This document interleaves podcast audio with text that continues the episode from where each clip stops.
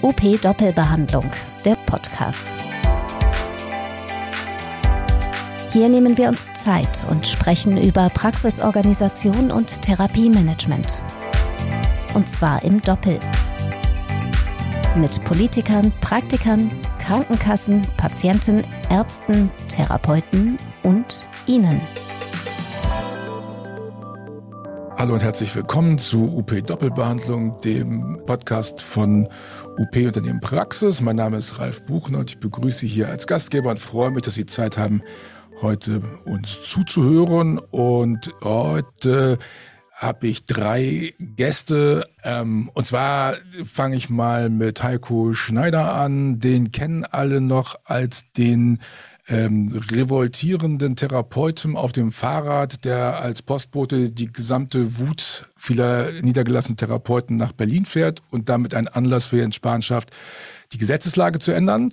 Dann Volker Brünger. Volker, willst du einfach mal kurz selbst äh, das wiedergeben, was du bist und was du machst? Ja, ich bin äh, Geschäftsführer, Gesellschafter der THL GmbH und wir haben uns ja quasi zur Aufgabe gemacht, äh, das Heilmittelwesen, die Heilmittelversorgung so ein bisschen aus Patientenperspektive genauer zu betrachten und so ein bisschen zu analysieren und auch zu dokumentieren und zu verfolgen, was da im Hintergrund so passiert. Ja. Genau. Und dann, Herrn, jetzt muss ich gucken, Herrn Dr. Schneider?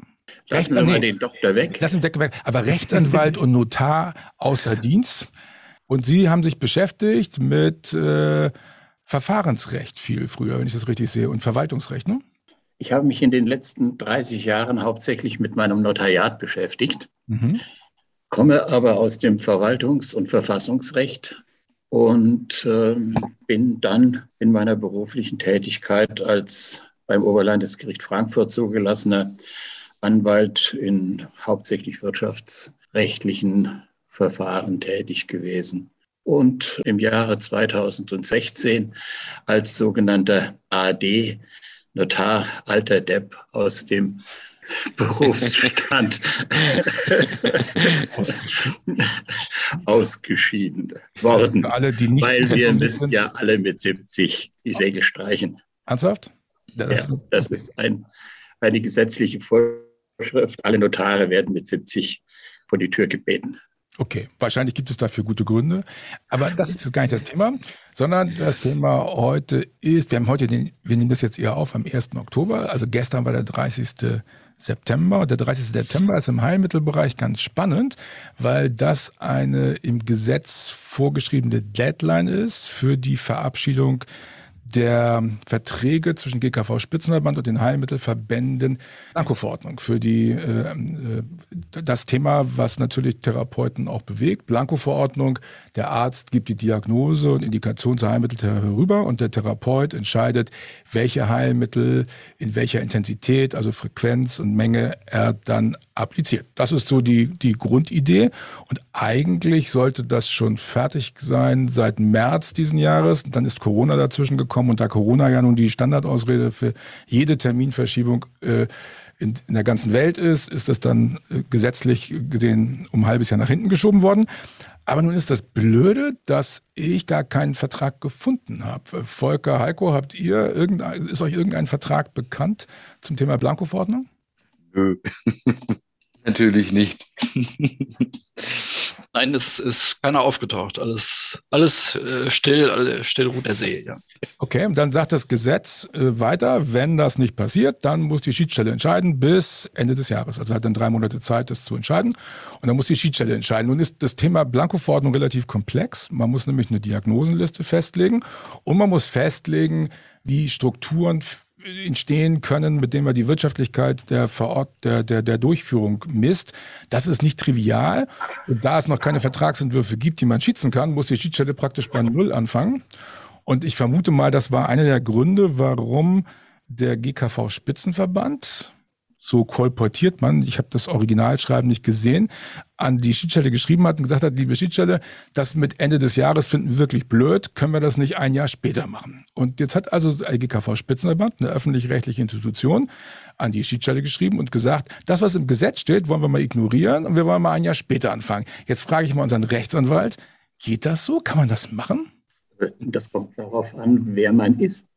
Wenn man die Schiedsstelle nach 125 äh, Absatz 6 ist, dann kann man das wahrscheinlich machen, denn dort hat sich ja gleich am Anfang gezeigt, äh, dass das Gesetz ignoriert wird. Okay, aber ist das zulässig, das Gesetz zu ignorieren? Äh, was soll ich darauf sagen? Äh, das Gesetz ist eigentlich Gesetz und wenn man reinschaut, erspart man Geschwätz. Das ist ein alter Spruch von mir. Aber wer nicht reinschaut äh, und denkt, er sei stünde über dem Gesetz, der macht das halt so. Natürlich darf man das Gesetz nicht ignorieren. Und natürlich ignorieren, äh, werden Gesetze ignoriert, äh, besonders von äh, Bananenrepubliken, zu, der, zu denen wir jetzt langsam auch schon zählen, wenn ich ähm, darüber nachdenke, wie oft schon das Gesetz ignoriert worden ist, nicht nur alleine von der Schiedsstelle, sondern äh, tagtäglich. Natürlich darf man Gesetze nicht ignorieren. Okay, jetzt nehme ich, nehmen wir mal an, der GKV-Spitzenverband äh, ist gerade ganz verzweifelt, weil er ganz viele Verbände als Vertragspartner hat, die alle Hü und Hot und was auch immer singen und die ja gar nicht unter einen Hut kommt. Nehmen wir mal spaßeshalber an, es wäre so.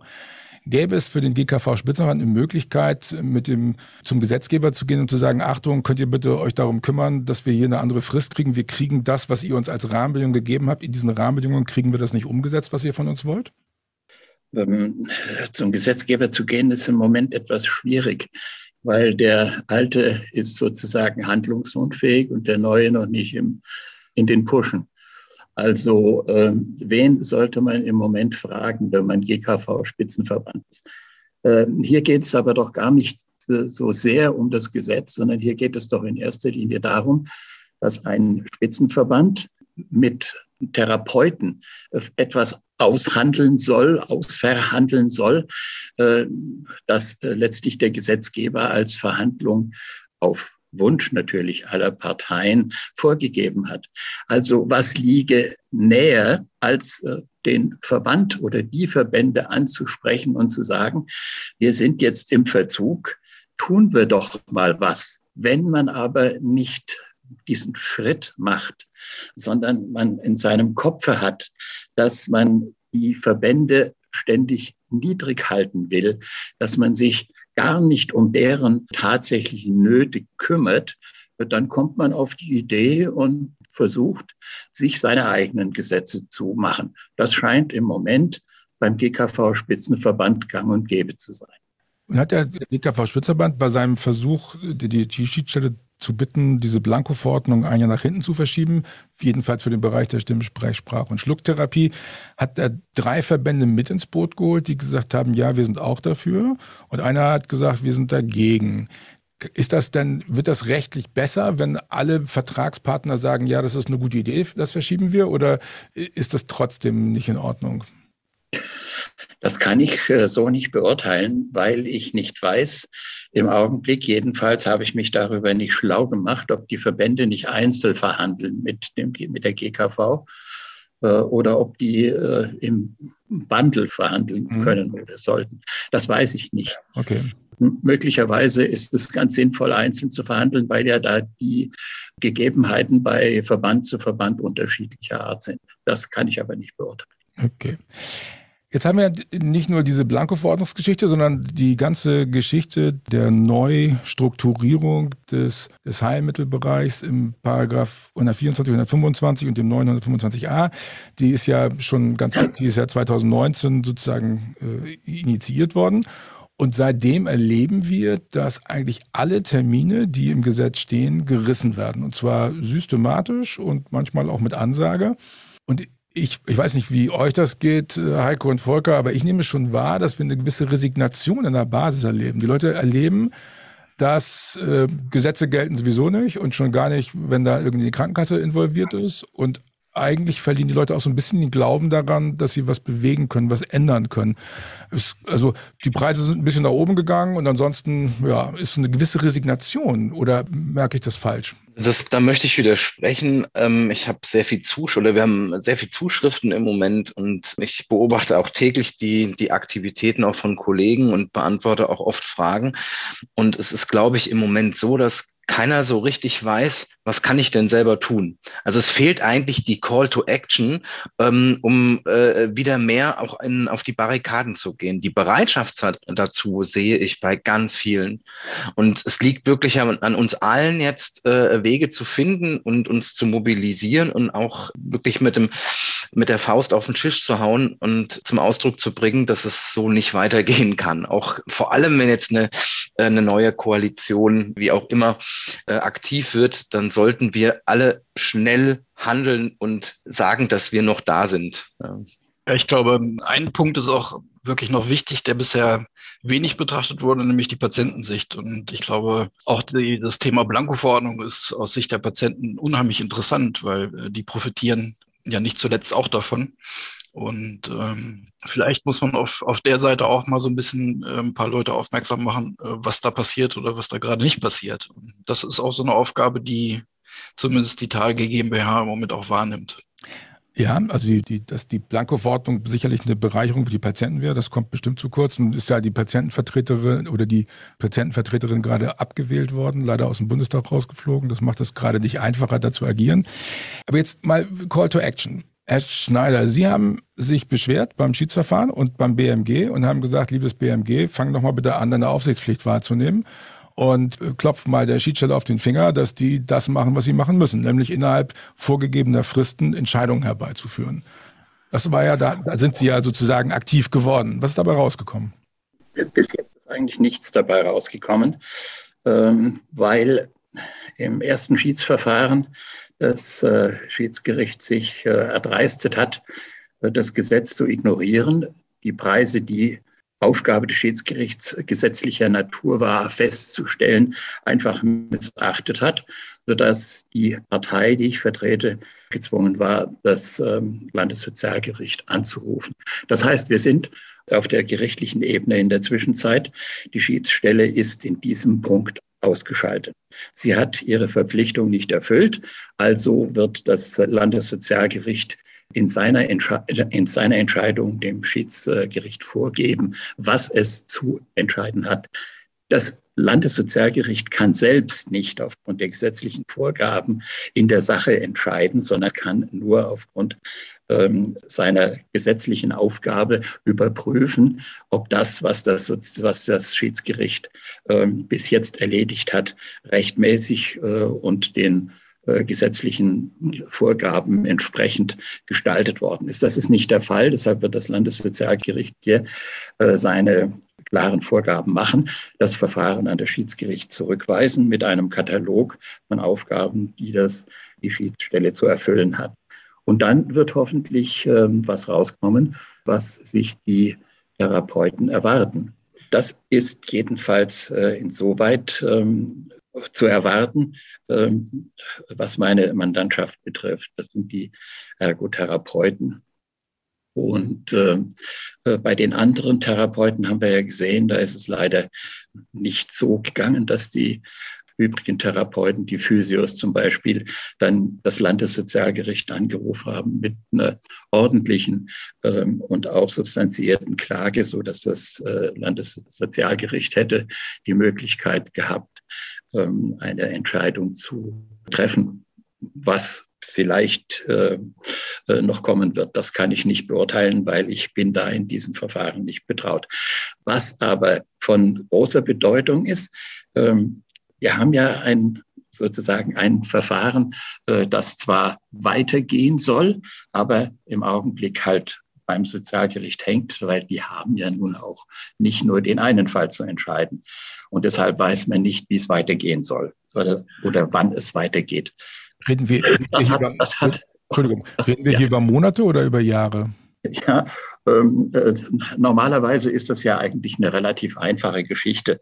Nur hat jeder beim Sozialgericht natürlich auch ein Anhörungsrecht. Und deshalb hat äh, das Gericht die Partei aufgefordert, auf unseren Klageschriftsatz zu erwidern. Ich glaube, die Frist läuft heute oder war gestern wohl abgelaufen. Bis dahin sollte das Schiedsgericht vertreten durch den Vorsitzenden des Schiedsgerichts zu unserer Klage Stellung nehmen. Dann wird es sicherlich zu einer Verhandlung kommen, wenn, wenn wir auch nochmal gesehen haben, was in diesem Schriftsatz äh, äh, Schiedsstelle äh, vorgebracht wird, dann wird es zur Verhandlung kommen. In dieser Verhandlung äh, kann es eigentlich gar keine großen Probleme geben, denn ähm, es äh, steht im Gesetz, was zu machen ist. Es sind die Preise festzustellen. Das kann das Landessozialgericht selber, hat es ja schon gesagt, nicht machen, sondern es wird äh, mit einem Katalog, was alles noch zu erledigen ist, dieses Verfahren an die Schiedsstelle zurückverweisen. Und die Schiedsstelle hat dann innerhalb kurzer Zeit, Monatsfrist, maximal zwei Monatsfrist, ähm, dann darüber zu befinden und die Preise festzusetzen. Weil es hat ja dann einen Rahmen vorgegeben bekommen vom Landessozialgericht und hat es dann ja auch nicht mehr so schwer. Das äh, ist das Verfahren, was wir jetzt im Moment nicht wissen, ist, wie der Terminkalender des äh, Landessozialgerichts aussieht. Sie haben ja mit dem BMG schon mal einen Schriftwechsel gehabt und haben gesagt, hier Leute, das kann aber nicht angehen. Ihr seid die Rechtsaufsicht. Jetzt sorgt man dafür, dass das, dass das Schiedsamt hier aktiv wird. Und das BMG hat dann, glaube ich, gesagt, boah, Rahmenbedingungen für Preise sind doch das gleiche wie Preise, wenn ich mich, wenn ich das so mal jetzt lapidar unjuristisch zusammenfasse. Was, was sagen Sie da als Jurist? Kann man, kann man das so sehen? Oder? Wenn man äh, Bundesminister für Gesundheit ist, oder man muss ja jetzt sagen, bald war, dann kann man das vielleicht so sehen. Es hat nur ganz wenig mit dem Gesetz zu tun. Denn im Gesetz steht klipp und klar drin, wenn sich die Parteien nicht bis zu einer bestimmten Frist einig werden über die Preise, dann hat das die Schiedsstelle, die Preise festzusetzen. Und das dieser Aufgabe ist die Schiedsstelle nicht nachgekommen. Mhm. Das hat so Leitplanken aufgestellt, rechts und links, und den Parteien gesagt, so, nun macht mal. Das haben die schon anderthalb Jahre lang gemacht und sind nicht zu einem Ergebnis gekommen. Äh, mit welcher Überlegung kommt man dann überhaupt dazu zu sagen, da macht's halt nochmal. Das kann man dann dreimal, viermal, fünfmal machen und es hat schon so den Anschein, dass äh, die Schiedsstelle und die GKV das äh, vielleicht sogar äh, ja, verfolgt diese, diese Taktik. Denn äh, es läuft ja ein zweites Schiedsverfahren, völlig ohne Rechtsgrundlage, aber um möglicherweise mit dem Ziel, äh, Fehler, die man im ersten Schiedsverfahren gemacht hat, äh, jetzt im Nachhinein auszubessern. Das geht natürlich nicht, weil die Schiedsstelle ist im Augenblick für ein zweites, drittes, viertes und x-tes Verfahren gar nicht zuständig. Wenn die Schiedsstelle im ersten Verfahren nicht zu Potte kommt, dann gibt es klare Regeln, nämlich die Klage zum Landessozialgericht. Das Landessozialgericht entscheidet und das Landessozialgericht wird Vorgaben machen und dann hat die Schiedsstelle nach den Vorgaben des Landessozialgerichts zu entscheiden. Und äh, wenn sich das Landessozialgericht äh, bemüht, das äh, binnen Halbjahresfrist über die Bühne zu kriegen, dann könnte man guten Gewissens sagen, vielleicht haben wir das bis zum Jahresende dann gebacken. Aber diese Prognose ist natürlich eine sehr positive Prognose und ob die eintrifft, weiß ich nicht. Jetzt mal zu den Ursachen. Wie kommt es? Also ist das, hat Spahn im Gesetz irgendwas nicht berücksichtigt, dass es zu solchen merkwürdigen Lock down, so ein, also wir, wir kommen ja irgendwie nicht vorwärts. Das Ganze steht, es gibt viele Rechtsstreitigkeiten, der, der, der Schiedsamt äh, schießt, ohne dass der Text dieses Schiedsverfahrens jemals veröffentlicht wird, dann wird es ein halbes Jahr später nochmal geschießt und so weiter. Da ist ja, die spielen ja wilde Sau, mehr oder weniger, von außen nicht zu erkennen, was Sache ist. Kann es sein, dass, dass das Gesetz in sich schon irgendwie ähm, dass das Gesetz in sich schon die Verhandlungsrahmen nicht ordentlich festgelegt hat? Kann, könnte man hier sagen, dass der Gesetzgeber schon einen Rahmen geschaffen hat, der es gar nicht zulässt, zu guten Ergebnissen zu kommen? Oder hat das mit den handelnden Vertragsparteien zu tun? Also ich kann dem Gesetzgeber keinen Vorwurf machen. Das, der Gesetzgeber hat das erste Mal, soweit ich das äh, beurteilen kann, zum ersten Mal den ähm, Therapeuten und der GKV einen gesetzlichen Rahmen vorgegeben, in, innerhalb deren sich äh, die Verhandlungen bewegen müssen, sogar zeitlich bestimmt, wann das äh, zu einem Ergebnis führen soll.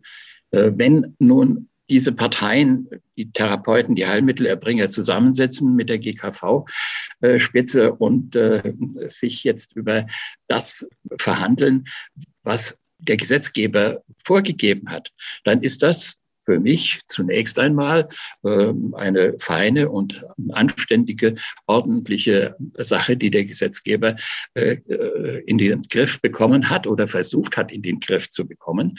Und der Gesetzgeber geht natürlich davon aus, dass man seine Gesetze einhält. Wenn es nun Parteien gibt, die das auf Teufel komm raus nicht wollen und dazu sage ich mal meine Meinung. Ähm, wer das nicht will, sind nicht die Therapeuten, sondern das ist ganz offensichtlich äh, die andere Seite, nämlich die GKV-Spitze, die hier welche Gründe auch immer verfolgen, um dieses Verfahren entweder zu verzögern oder das Verfahren so aushängen. Vielleicht muss der Gesetzgeber dann einfach auch mal sagen, ähm, wir ähm, eliminieren diese Spitze, weil diese Spitze, ich meine jetzt diese GKV-Spitze, ja eigentlich äh, eine Doppelrolle spielt.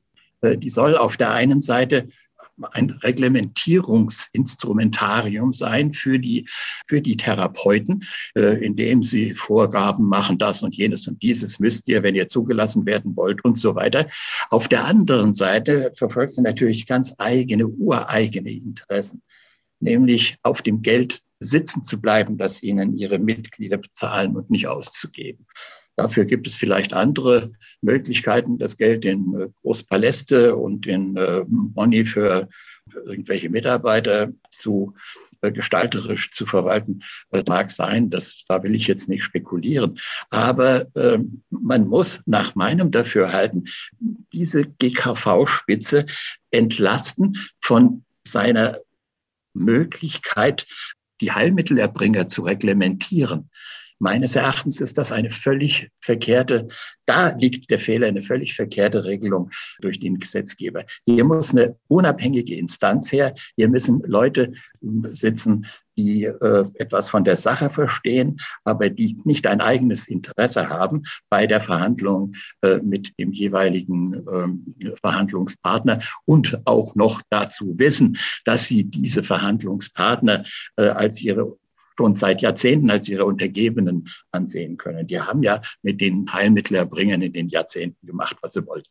Da gab es ja keine richtige Regelung, keine gesetzliche. Jetzt gibt es ja einen Rahmen, wenigstens, an dem sie sich aber auch nicht halten. Man sieht, man sieht wie in den Jahren, Jahrzehnten äh, schon äh, fast schon genetisch sich in den Köpfen der äh, Leute eingesponnen hat, wie man mit den Heilmittelerbringern umgeht. Dass das zu keinem guten Ergebnis führt, das kann man sich schon vorstellen. Und besonders dann, wenn man auch vielleicht äh, aus Naivität äh, des Gesetzgebers auch noch eine Schiedsstelle schafft, äh, die Streitigkeiten bewältigen soll und diese Schiedsstelle ausgerechnet noch ins Vorzimmer der GKV-Vorstände äh, setzt. Äh, was kann dabei rauskommen? Die sitzen aufeinander, die können jeden Tag miteinander quatschen, äh, die können sich ähm, ohne dass ein Außenstehender und schon gar nicht die Therapeuten, die es ja angeht, Zugriff auf das haben. Also da sehe ich eine große, große Schwierigkeit und ich denke, da muss etwas getan werden. So kann es nicht weitergehen. Das ist auch der Punkt, wo ich sage, diese Schiedsstelle hat sich eigentlich in der äh, personellen Zusammensetzung bereits selbst ähm, geäxt, indem sie ähm, äh, ein, einfach ignoriert hat, dass der Gesetzgeber hier ein Ziel haben wollte, nämlich ein Ziel für die Therapeuten. Das haben sie nicht gemacht und das werden sie wahrscheinlich auch bei den anderen Verfahren, die da noch kommen werden, nicht hinkriegen. Man schafft diese ganze persönliche Gestaltung, die da oben drin sitzt, in, diesem, äh, in dieser Schiedsstelle ab und äh, schafft sie neu. Das wäre die Schiedsstelle ist ja auch, äh, also die, nur zur Orientierung für die, die es nicht wissen, diese Schiedsstelle ist auch mit ein Jahr Verzögerung zustande gekommen. Also der erste Termin, den die Schiedsstelle gerissen hat, war die Schaffung der Schiedsstelle als solche. Man hat also ein Jahr länger gebraucht, als man als vom Gesetz vorgesehen war, diese Schiedsstelle umzusetzen. Ähm, wenn ich jetzt mir die Schiedsverfahren angucke, ich habe das Gefühl, da fangen Schiedsverfahren an, das erklären ja die Verbände irgendwann. Woran kann ich merken, wann das Schiedsverfahren fertig ist? Soweit ich das noch erinnere, gibt der Gesetzgeber vor, äh, innerhalb welcher Frist das Schiedsverfahren zu erledigt sein hat. Jetzt bei den Preisgestaltungen waren das drei Monate. Da sollte das erledigt sein, steht auch im Gesetz. Die Wirkung der Entscheidung der Schiedsstelle geht ja zurück auf das Datum 1. Januar 2021. Egal, wie lange das Verfahren geht, wenn es irgendwann mal zu Preisen, und zwar zu bestandskräftigen Preisen kommt, dann sind diese Preise gültig rückwirkend ab 1. Januar 2021. Das heißt, alles, was sich in dieser Zeit bis zur Entscheidung der Schiedsstelle tut, muss zurückgerechnet werden. Und wenn da Schäden entstanden sind durch diese Verzögerung, die ja letztendlich durch die Schiedsstelle herbeigeführt worden ist, die haben ja nicht die Preise fest, sondern sie haben ähm, eine Entscheidung getroffen, die angefochten werden musste, weil sie gesetzeswidrig war. Also wenn es äh, irgendwann zu einer Entscheidung kommt, dann hat der Gesetzgeber noch einen zweiten Punkt ins Gesetz gepackt und er hat gesagt, äh, nicht nur zum 1. Januar müsst ihr die Preise zurückrechnen, sondern ihr müsst auch den Schaden in Form von Zahlungen an die Therapeuten ausgleichen, denn die warten ja jetzt schon so lange darauf.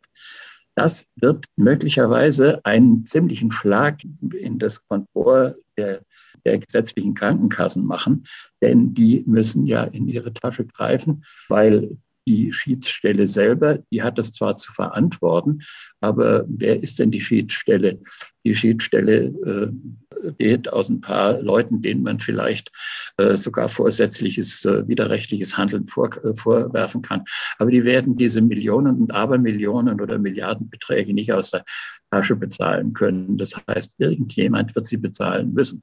Ob das nun der Fiskus ist oder ob das durch Anregung die Kassen sind, vertreten durch ihren Spitzenverband, das wird sich dann noch zeigen. Einer wird die Rechnung bezahlen. Also jetzt nochmal noch mal zu meiner ursprünglichen Frage zurück. Wenn, also das Datum ist klar, bis, bis zu einem gewissen Datum muss ein Schiedsspruch gefällt sein. Aber was mache ich denn jetzt, wenn, also ich weiß, dass die bei den Physiotherapeuten es einen Schiedsspruch gab am 8.3. Der ist aber interessanterweise nie veröffentlicht worden, von weder von der Schiedsstelle noch von den Verbänden. Und dann hieß es, ja, es gibt noch keinen Cheatspruch, weil man sich über die Preise noch uneinig war. Und dann, dann ist das gezogen, gezogen, gezogen worden. Und dann irgendwann gab es im August, ja, dann machen wir doch den ursprünglichen Cheatspruch und noch irgendwie eine Änderung. Also da hatte man das Gefühl, diese Cheatspruch, die Schiedsverfahren waren so eine unendliche Geschichte und keiner wusste genau, was Sache war. Und äh, das war immer alles hinter verschlossener Tür. Und wenn man als der, der davon betroffen ist, als hintergelassene Praxis, schwebte man immer in so einem Zustand, dass man sich fragte, wann ist denn das jetzt mal vorbei? Woran kann ich das denn erkennen? Auf wen kann ich mich denn eigentlich verlassen?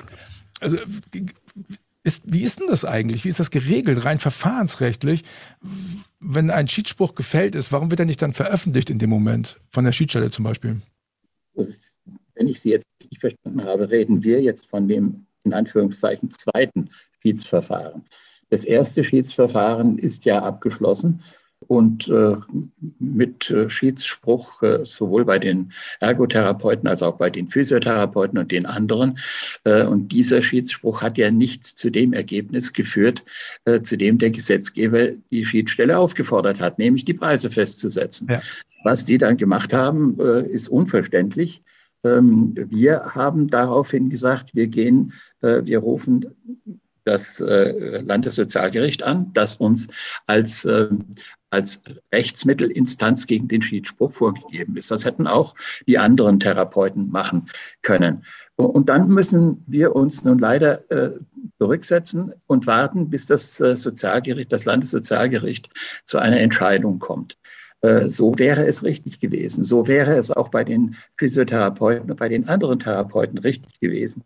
Was aber passiert ist, ist etwas, äh, was nicht passieren gekommen, auf Initiative des, ähm, äh, der GKV-Spitze, die da einen Antrag gestellt hat, ein weiteres Verfahren zum Abschluss sozusagen als Fortsetzung des ersten Verfahrens in die Welt zu setzen, ähm, um dann halt vielleicht doch äh, Preise nachregulieren zu können. Das wäre also eine Kontraentscheidung gegen möglicherweise die vom Gesetzgeber vorgesehene Entscheidung des Landessozialgerichts. Hier wird also sozusagen von der Schiedsstelle mit dem eigenen Schiedsspruch, mit dem eigenen falschen Schiedsspruch, mit einem zweiten Schiedsverfahren gegen äh, das äh, gerichtliche Verfahren ähm, gehandelt. Und zwar auf Initiative der GKV-Spitze. Sowas geht nicht. Das kann man äh, in irgendeinem äh, Land machen, in dem Rechtsstaat äh, und Rechtsstaatsprinzip Fremdworte sind. Aber das kann man nicht machen, wenn man klare gesetzliche und verfassungsrechtliche Vorgaben hat. Und als Schiedsrichter sitzen da ja nun nicht gerade die Leute, die man so äh, von der Straße her holt, sondern das sind ja doch angesehene Menschen, die ihren Beruf ausgeübt haben bis zu ihrer vielleicht Pensionierung. Manche sind noch im Beruf, äh, aber doch Leute, die wissen, worum es geht. Äh, man hat die ja wohl auch extra deshalb genommen, weil man vermutet hat, dass die wissen, worum es geht und dass die helfen können. Dass das so in die Hose gegangen ist, ist natürlich sehr bedauerlich. Und jetzt haben wir den Salat. Wir haben jetzt zwei Schiedsverfahren. Das erste Verfahren anhängig bei Gericht. Das zweite Schiedsverfahren hängt in der Luft. Bei, in meinem Verfahren, weil ich die ganze Corona wegen der Besorgnis der Befangenheit und natürlich auch, weil sie ihre Verpflichtungen nicht nachgekommen sind, abgelehnt habe und das äh, Ministerium aufgefordert habe, ihrer Aufsichtspflicht nachzukommen. Bei den anderen Therapeuten ist es so, dass das zweite Verfahren in die Welt gesetzt worden ist und wir wissen jetzt noch nicht mal, was ist denn dabei rausgekommen. Es soll was dabei rausgekommen sein, aber keiner darf in, in, in die Karten gucken wir haben, wir haben doch hier keine, wir haben doch hier keine Femegerichte mehr wie im Dritten Reich und in früheren mittelalterlichen äh, Zuständen. Wir haben doch äh, ein, ein Grundgesetz, wir haben doch klare Regeln, wir wissen doch, wie sich Gerichte zu verhalten haben. Und wir wissen doch auch, dass die Entscheidungen von Gerichten doch nur deshalb Entscheidungen sind, die veröffentlicht werden müssen, damit diejenigen, die es angeht, auch sie zur Kenntnis nehmen können. Und ganz wichtig ist natürlich nicht nur der Tenor einer solchen Entscheidung, sondern auch warum. Denn dieses Warum ist ja doch, äh, löst doch dann die Frage auf, kann man das auch so hinnehmen? Oder muss man sogar äh, die nächste Instanz äh, bis rauf zum Bundesverwaltungsgericht, äh, Bundessozialgericht hochgehen, äh, um dann dort endlich mal zu einer gescheiten Regelung zu kommen. Hier wird alles verwaschen, alles in einen Topf geschmissen. Hier versucht man seine eigene ich sage mal schmutzige äh, Juristenwäsche, die man fabriziert hat, in dem ersten Verfahren, im zweiten Verfahren reinzuwaschen. Das geht nicht. Was hat das jetzt dann für Konsequenzen wenn die Ergotherapeuten durch sie vor äh, Landessozialgericht gehen und die sagen, ja, nee, das, das war Quatsch, der Schiedsspruch muss aufgedröselt werden. Hat das irgendeine Wirkung auch jetzt meinetwegen für die Physiotherapeuten? Das äh, ist, sicherlich problematisch. Leider weiß ich ja nicht, was bei den Physiotherapeuten tatsächlich ähm, an Entscheidungen rausgekommen ist, weil wir kriegen sie ja nicht zur Kenntnis. Weder die die GKV-Spitze ähm, gibt äh, bekannt, was da ausgehandelt oder entschieden worden ist, noch äh, die therapeutischen Vorstände selber von den Physios, die verstecken sich hinter irgendwelchen Schweigevereinbarungen, was ich überhaupt nicht verstehe. Noch kriegen sie irgendeine Antwort oder eine gescheite Auskunft von der Schiedsstelle selber, die ja eigentlich das Ganze verzapft hat. Also die muss es doch den Parteien und den Therapeuten zur Kenntnis bringen, wenn es schon die anderen, die Parteien selber nicht machen. Die müssten doch sagen, hier. Und wer muss da gucken, dass das auch so funktioniert? Das ist nun mal das Ministerium für Gesundheit, das als Aufsichtsbehörde hier droben drüber steht und das nun mal vielleicht Watschen verteilen muss, wenn das nicht funktioniert.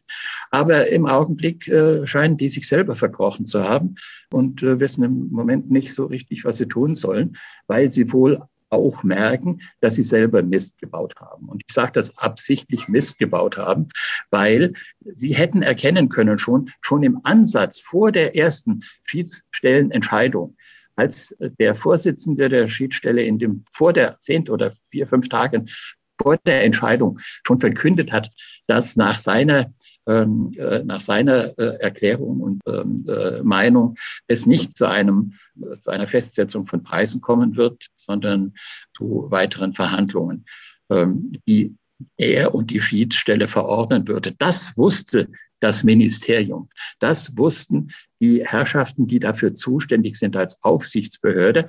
Und die sind nicht eingeschritten. Sie hätten dort schon sagen müssen, wenn sie ihrer Verpflichtung nachgekommen ist, hey, stopp, Freunde, hier seid ihr vom Gesetz verpflichtet worden und ihr seid ans Gesetz gebunden, wie wir auch, wir Minister und äh, die ganze Corona, die in diesem äh, Verband dort drin sitzt. Wir müssen das Gesetz einhalten. Und wenn ihr jetzt etwas tun wollt, was gegen das Gesetz verstößt, dann schreiten wir ein und dann werden wir euch den richtigen Pfad weisen. Hat das Ministerium nicht getan.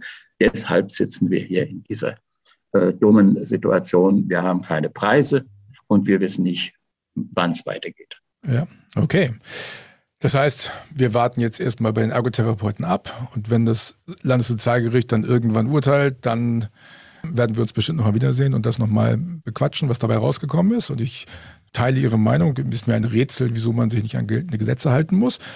Egal, ob man Minister, ob man Schiedsrichter oder ob man Verbandsvorsitzender ist. Und ja, vielen Dank, dass Sie Zeit hatten. Heiko, es war Volker. mir ein Vergnügen. Ja, danke. Volker, Heiko?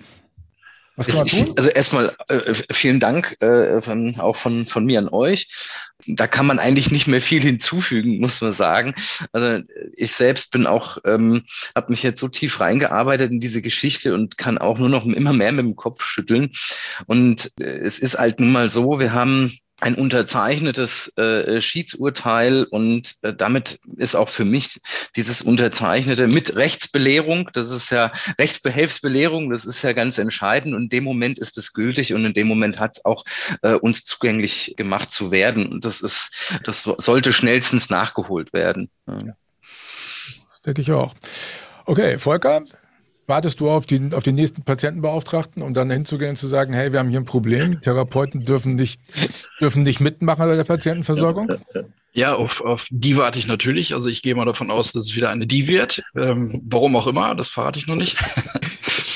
Ähm, aber es gibt ja durchaus auch andere Institutionen, die sich mit äh, Belangen von Patienten und Patientenbedürfnissen befassen und auch äh, die kann man ansprechen. Auch die äh, sind äh, aufnahmefähig und, und möchten gefüttert werden mit Informationen und das, dem kommen wir natürlich gerne nach. Also so ist ja nicht. Ja, cool. Gut, dann hoffe ich, dass wir uns das nächste Mal in dieser Runde dann treffen, um zu feiern, dass äh, Klarheit, Transparenz und Gesetzesbefolgung auf allen Seiten stattfindet. Vielen Dank, dass Sie Zeit hatten, uns zuzuhören und äh, ja, viel Erfolg beim Umsetzen. Tschüss. Das war UP Doppelbehandlung, der Podcast rund um Therapie und Praxis. Zu hören auf op-aktuell.de sowie überall dort, wo es Podcasts gibt.